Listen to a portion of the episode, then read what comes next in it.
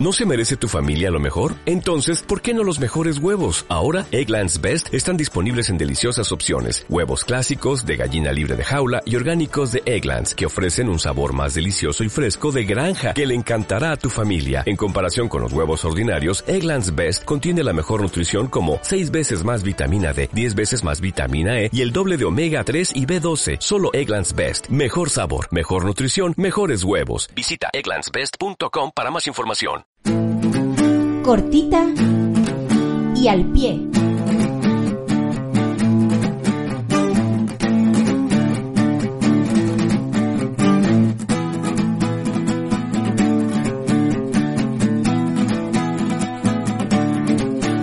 Muy buenas, ¿qué tal? ¿Cómo estáis? Y bienvenidos a este nuevo Cortita y al Pie aquí en Team Barça Podcast. Ya sabéis, el spin-off del programa, el podcast reducido, el formato breve, como queráis llamarlo, en el que tocamos temas de actualidad, algunos que no lo son tanto y sobre todo algunos que se vienen ya próximamente para los fans del programa, pero donde queremos al fin y al cabo hablar de manera reducida porque yo entiendo que un podcast como el semanal de hora y media, casi dos horas, eh, alguno lo puede oír incluso en dos partes, ¿no? Cuando empieza a escucharlos y es demasiado extenso, pues pausa y lo sigo oyendo en otro ratito. Pero en este cortita y al pie la idea es que tengáis un podcast eh, pues breve, de consumo podríamos decir rápido, y por eso nos hemos juntado aquí unos cuantos para hablar de lo que han hecho los jugadores del Barça en el parón de selecciones. Ya sabéis que normalmente cuando hay una pausa internacional, pues eh, muchísimos jugadores del Barça se van fuera a jugar con sus respectivos países. Messi y Coutinho se han ido a las eliminatorias sudamericanas americanas, la selección española,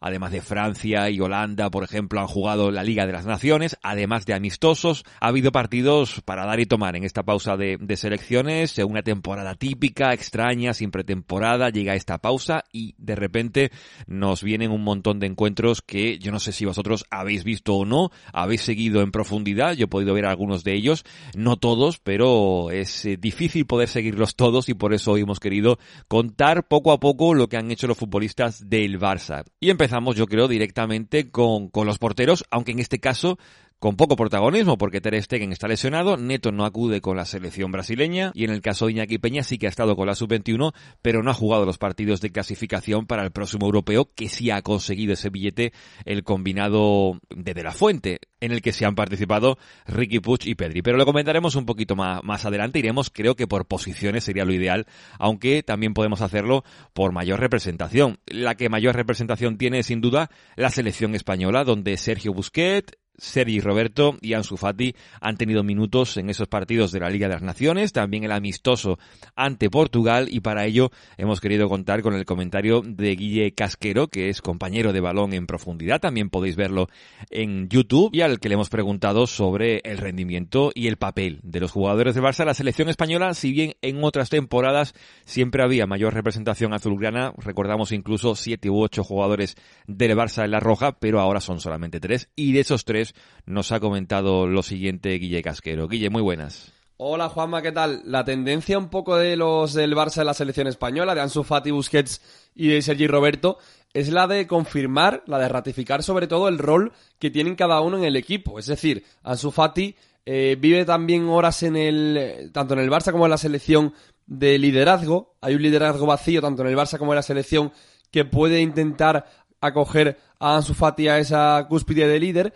pero es verdad que estamos viendo también, tanto en el Barça como en la, selección, a una humanización de Ansu Fati. Cuando vemos el recorrido del jugador jovencísimo español, vemos que, hombre, mete mucho gol, que es un gran goleador, que tiene mucho, que puede dar mucho tanto al Barça como al equipo de Luis Enrique, pero que hay veces que no marca y es lo más normal. Es verdad que se está confirmando en un puesto de extremo, juega muy bien por dentro, pero tanto como en el Barça como ahora se ha demostrado con la selección española de Luis Enrique, le falta un 9 que le mejore. Yo lo veo en el conjunto Laurana y en el español. Eh, de Busquets, es verdad que ha sido la primera convocatoria y primeros eh, partidos en los que Luis Enrique ha preferido darle Vitol, Vitola de favorito en ese puesto a, a Rodri a Busi. Busi en un segundo plano, perdiéndose el partido importante contra Ucrania del último día, que por cierto perdió España. Pero es verdad que a Busi se le ve cada vez menos en la selección y yo pensaba, ¿eh? Yo sinceramente pensaba que lo de Busi iba a ser un poquito como lo de Torres, que la selección muchas veces le salvó cuando no estuvo bien en el club. Ahora Lucho lo manda al banquillo y quizá sea un primer paso para que Kuman apueste más por Pjanic que por Busquets, aunque se le ve fino al jugador del Barça y además se le ve que está aportando mucho en el equipo de Kuman y también podría aportar en la selección. Es verdad que, bueno, si no es Santiago y no eres titular, te complica mucho la vida de cara a la próxima Eurocopa. Y Sergi Roberto poco pudimos ver, más en salida de balón que en profundidad. El Barça ha fichado a Sergi Ñodés, seguramente a la larga le ganará la partida, porque Sergi Roberto cuando tiene que competir con un lateral que es muy profundo, véase Navas, véase Carvajal, termina perdiendo la batalla.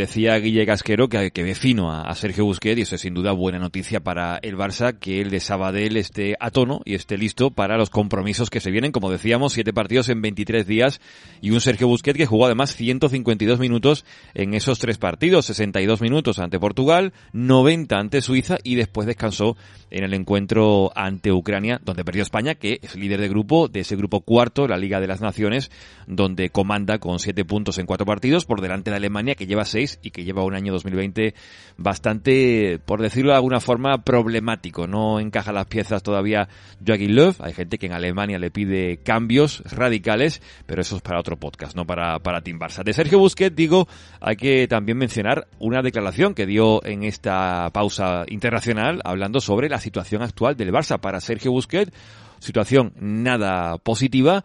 Se mostró crítico el futbolista del, del Barça y esto decía en este parón de selecciones que también tuvo tiempo Busquets, además de jugar y hacerlo bien, para hablar del Barça. Sí que es verdad que no es el mejor momento dentro del club, pero tampoco me voy a poner ahora a detallarlo individualmente porque me podría estar aquí cinco o seis horas. Y otra lo que pase dentro, que está claro que, bueno, no fue nuestro mejor año ni nuestro mejor momento y eso se nota a nivel individual y sobre todo colectivamente. fútbol es un deporte de equipo y si no estás bien colectivamente, eso hace pues que individualmente tampoco estés y bueno, pues aunque no hubiese sido nuestro mejor momento, eh, ya pasado, sabemos que tenemos una nueva oportunidad, que han cambiado cosas y, tenemos la esperanza de que todo vaya mejor. Aquí igual, ¿no? Eh, como he dicho antes, eh, siempre es un placer venir, estoy muy orgulloso, muy contento de, de, poner, de poder venir siempre y tener tantos partidos como internacional y, ojalá pues sea así. Un Sergio Busquets que a diferencia de otras temporadas más exitosas y en lo colectivo e individual tiene este año competencia directa en la figura de Miralem Pjanic, el bosnio que es un futbolista muy importante, se ha notado esa ascendencia sin duda en su selección en el parón de selecciones con Bosnia jugó prácticamente todo hasta que tuvo que ser sustituido por unas molestias eh, en la espalda a los 33 minutos de partido ante Polonia, pero hasta ese momento había jugado los 120 eh, minutos y penaltis ante Irlanda del Norte, encuentro en el que Bosnia perdió la posibilidad de estar en la próxima Eurocopa y 75 minutos ante el combinado holandés de Frenkie de Jong, un encuentro este en el que ambos futbolistas, de Jong y Piani, para mí fueron los mejores y gozaron además de las mejores ocasiones del encuentro en la segunda mitad, llegando desde segunda línea. Piani, que como digo, está tocado, veremos si llega o no al partido el Getafe. Se preveían cambios y rotaciones en el 11 de Ronald Koeman, pero si el bosnio no llega en condiciones, todo parece indicar que Frenkie de Jong y Sergio Busquets podrían ser otra vez la pareja titular, aunque Aleñá, que ha estado trabajando en estos días de pausa internacional con los poquitos que han quedado en la ciudad deportiva Tito Vilanova, pudiera ser que Aleñá entrase en ese 11. Pero eso lo el sábado. De este parón internacional tenemos que seguir repasando nombres y antes de hablar un poquito de De Jong, vamos a darle paso a otro combinado que tiene jugadores bastante importantes del Barça, aunque alguno de ellos sí que está bastante cuestionado, como es el caso de Antoine Griezmann, el francés, que además después del partido ante Croacia, en el que ganó Francia, en el último que disputó el conjunto galo en este parón internacional, tuvo unas declaraciones un tanto polémicas, recalcando que De Chan lo pone en su posición donde corresponde y que eso lo hace sentirse pues más cómodo jugando y demostrando esa confianza en el terreno de juego. Marcó gol ante Croacia Griezmann pero del rendimiento suyo y de Clement Lenglet, que también fue el otro internacional galo que jugó en este parón, nos informa desde París además el amigo Andrés Onrubia, lo podéis leer en el diario AS, lo podéis ver en YouTube y si queréis también ampliar vuestros conocimientos sobre el campeonato francés, os compráis ese libro suyo, Fútbol francés, y yo creo que ya redondeáis todo vuestro conocimiento sobre el campeonato galo. Lo dicho, escuchamos a Andrés Onrubia acerca del papel de los barcelonistas en este parón de selecciones. Muy buenas, Andrés. Hola, ¿qué tal, Juanma? Pues eh, la verdad es que ha sido una, una un parón de selecciones eh, no atípico para Griezmann y Lenglet, pero sí algo extraño, ¿no? Porque han sido tres partidos para Francia, 7-1 ante Ucrania, Lenglet titular, Griezmann no fue titular, jugó la segunda parte y metió gol. Eh, empate ante Portugal el, el, domingo en el partido de empate a cero, que en el que Lenglet no jugó titular, y victoria ante Croacia por 1-2. Empezando por Lenglet, creo que ha sido un, un, parón de selecciones correcto para el central del Barcelona, tampoco ha sido muy exigido. Es cierto que ante Croacia, pues una ocasión de, de Pasalic es eh, responsabilidad suya porque no gana el duelo en el área pequeña, pero la verdad es que ha sido un jugador que ha dado fiabilidad y se ha complementado, se ha complementado muy bien con Rafael Barán. Por su parte, Antoine Griezmann, a pesar de que ha metido goles decisivos, a pesar de que marcó ante Croacia y a pesar de que también marcó ante Ucrania, se le sigue viendo un jugador con bastantes dificultades, sobre todo para encontrar su mejor versión. Juego bastante lento, un futbolista que se mueve muy poco entre líneas. Es verdad que que traza desmarques importantes de ruptura, como suele hacer en el Barcelona, pero sí es cierto que Antoine Griezmann hay que seguirle un poquito más, ¿no? En este estatus de líder que tiene, o de supuesto líder que tiene en la selección francesa, pues a pesar de esos dos goles, superando a Zinedine Zidane como goleador histórico, el, los, dos los, los, tres partidos de Griezmann, el de Portugal fue el más flojo, el, ante Croacia es cierto que metió un gol muy pronto y generó alguna ocasión de peligro, pero sí es cierto que está muy muy lejos de la versión que dio en el Mundial de 2018 con Francia, y hay que decir de su versión en el Barcelona. Entonces hay que exigirle mucho más a Antoine Griezmann, que la verdad es que ha sido un parón de selecciones un poco atípico también por la situación actual, pero no han sido dos grandes versiones de ambos jugadores.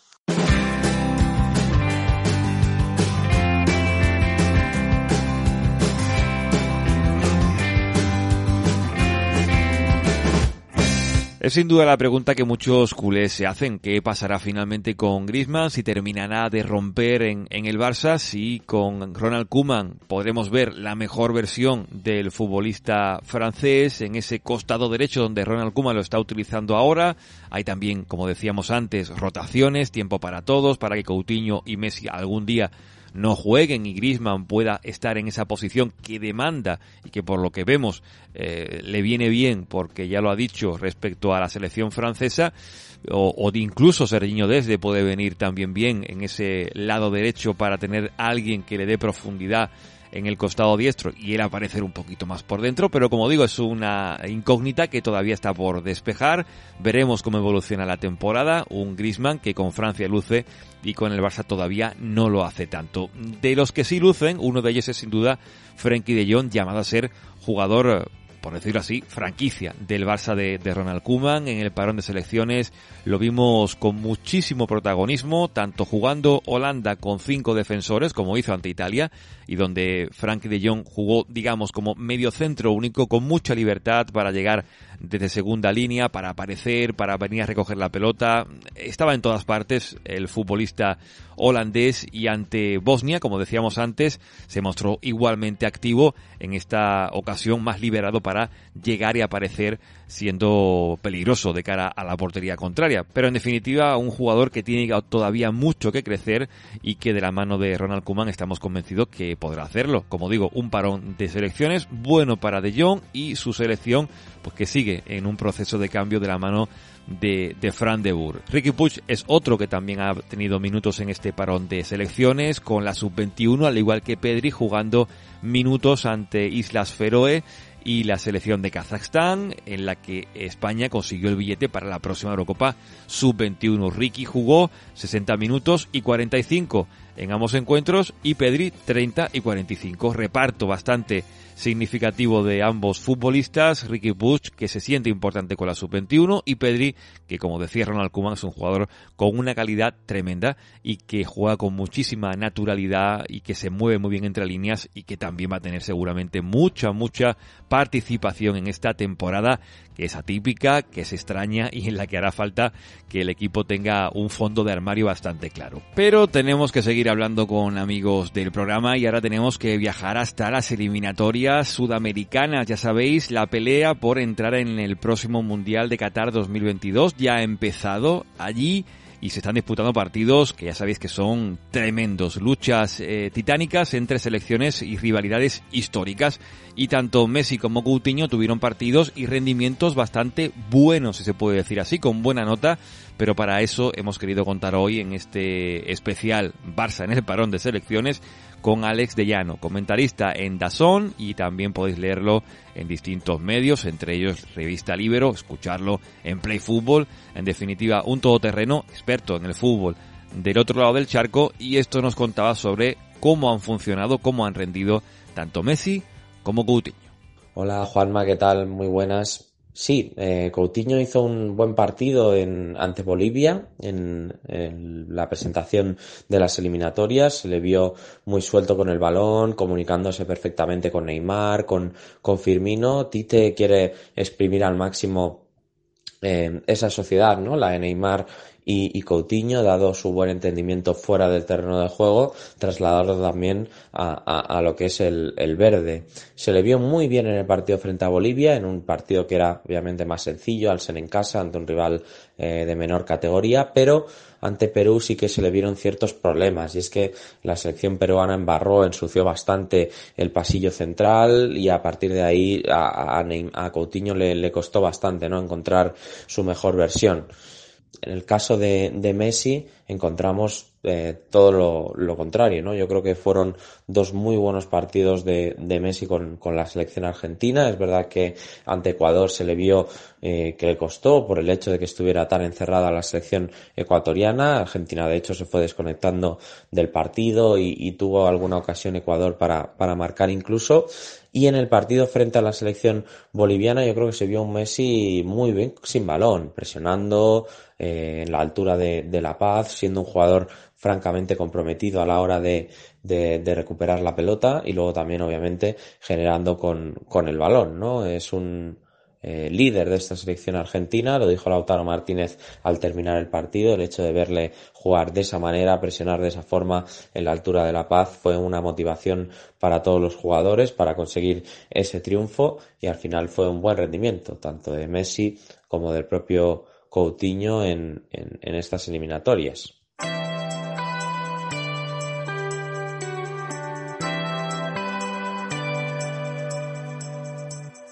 Fútbol base la rapidez, la agilidad es fundamental para captar. Bajé a verlos, digamos que Ansu tenía en ese momento 8 o 9 años, era un talento puro, venía de África. Y bien, y ahí fue pues toda la gestión de, del fichaje de Ansu, ¿no?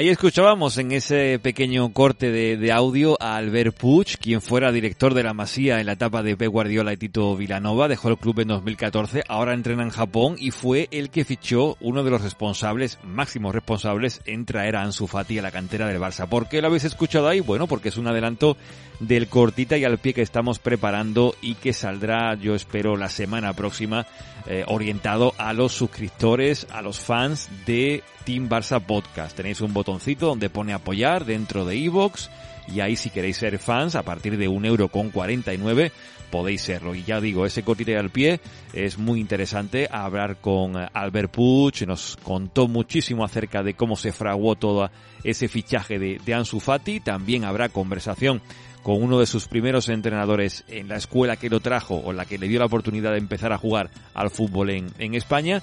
Así que bueno, si os apetece, la semana que viene, como digo, y si sois fans, tendréis ese corte al pie exclusivo para vosotros. Pero cerrando un poco con todo lo que ha sido el parón de selecciones, nos quedan seguramente, y lo sé, que lo sabéis, nombres como el de eh, Bright Wade, que jugó a buen nivel, es titular indiscutible con la selección de Dinamarca que lleva la verdad una racha bastante inmaculada en el parón de selecciones, tres victorias en el amistoso 4 a 0 ante Isla Feroe, después ante Islandia de manera clara y ganando a Inglaterra por 0 goles a 1. Brad Wade que tuvo en el primer partido ante Islas Feroe en ese 4 a 0, una asistencia y jugó como titular los tres partidos, prácticamente perdiéndose muy pocos minutos, jugando eso sí, no como delantero, sino un poco más escorado en banda izquierda. También Trincao, que jugó con Portugal en el primer partido que jugó su selección amistoso, en este caso ante España, 79 minutos, discreta la participación de Trincao y tan solo un minuto ante Francia, ya después en el último partido del parón con Portugal, que por cierto la selección portuguesa empata a puntos con Francia en ese grupo 3 de la Liga de las Naciones, como digo, Trincao no tuvo protagonismo. Y yo creo que con este resumen creo que queda bastante bien analizado lo que ha sido este parón de selecciones primero de la temporada para el Barça. Ah, se me olvidaba, Ronald Araujo debutó con Uruguay y no tuvo, se podría decir, un debut muy, muy dulce ante la selección de Ecuador, en la altura de Quito. Ahí se encontró Araujo con un partido desagradable para la selección uruguaya. 4 a 2 cayó ante Ecuador. Alegría, evidentemente, para los amigos eh, ecuatorianos, pero Uruguay que tuvo un partido en defensa un tanto desastroso, más por el lado de Godín que por el de Araujo, que no hizo un partido del todo malo. Se podría decir que fue lo más destacado de la defensa uruguaya en un partido que no era para para sacar pecho, ¿no? En ese caso, en el apartado defensivo. Y con esto podemos dar por concluido, ya digo, el análisis de esta primera tanda de partidos internacionales. El siguiente parón será ese 8 de noviembre hasta el 22, con partidos, ojo, muy interesantes como el amistoso que jugarán España y Holanda el 11 de, noviembre y un Alemania-España o España-Alemania el día 17 del mismo mes. Pero eso será dentro de un mes. Ahora nos viene fútbol de Barça. Ya por fin podemos hablar del conjunto azulgrana. La semana que viene habrá especial también en torno a ese clásico. Analizaremos en el directo de Twitter en Team Barça Pod lo que dio de sí ese Getafe Barça. Habrá también que comentar lo que pase en el Barça Ferenbaros de la semana que viene de competición continental de la Champions que ya empieza y como no ese clásico que ya digo vamos a analizarlo con intensidad aquí en, Team Barça. Hasta aquí este cortita al pie, resumen de parón internacional, si os ha gustado ya sabéis, darle a me gusta, compartirlo y si la idea en sí de este cortita hablando de las selecciones os apetece que la toquemos más a menudo cuando haya parón, ya sabéis, comentarios, ahí escribís y nos decís lo que os ha parecido y si os gusta pues lo repetiremos y si no, yo creo que también. Lo dicho, nos escuchamos la semana que viene aquí en Timbarsa Podcast, cuidaos mucho, no seáis malos, un abrazo.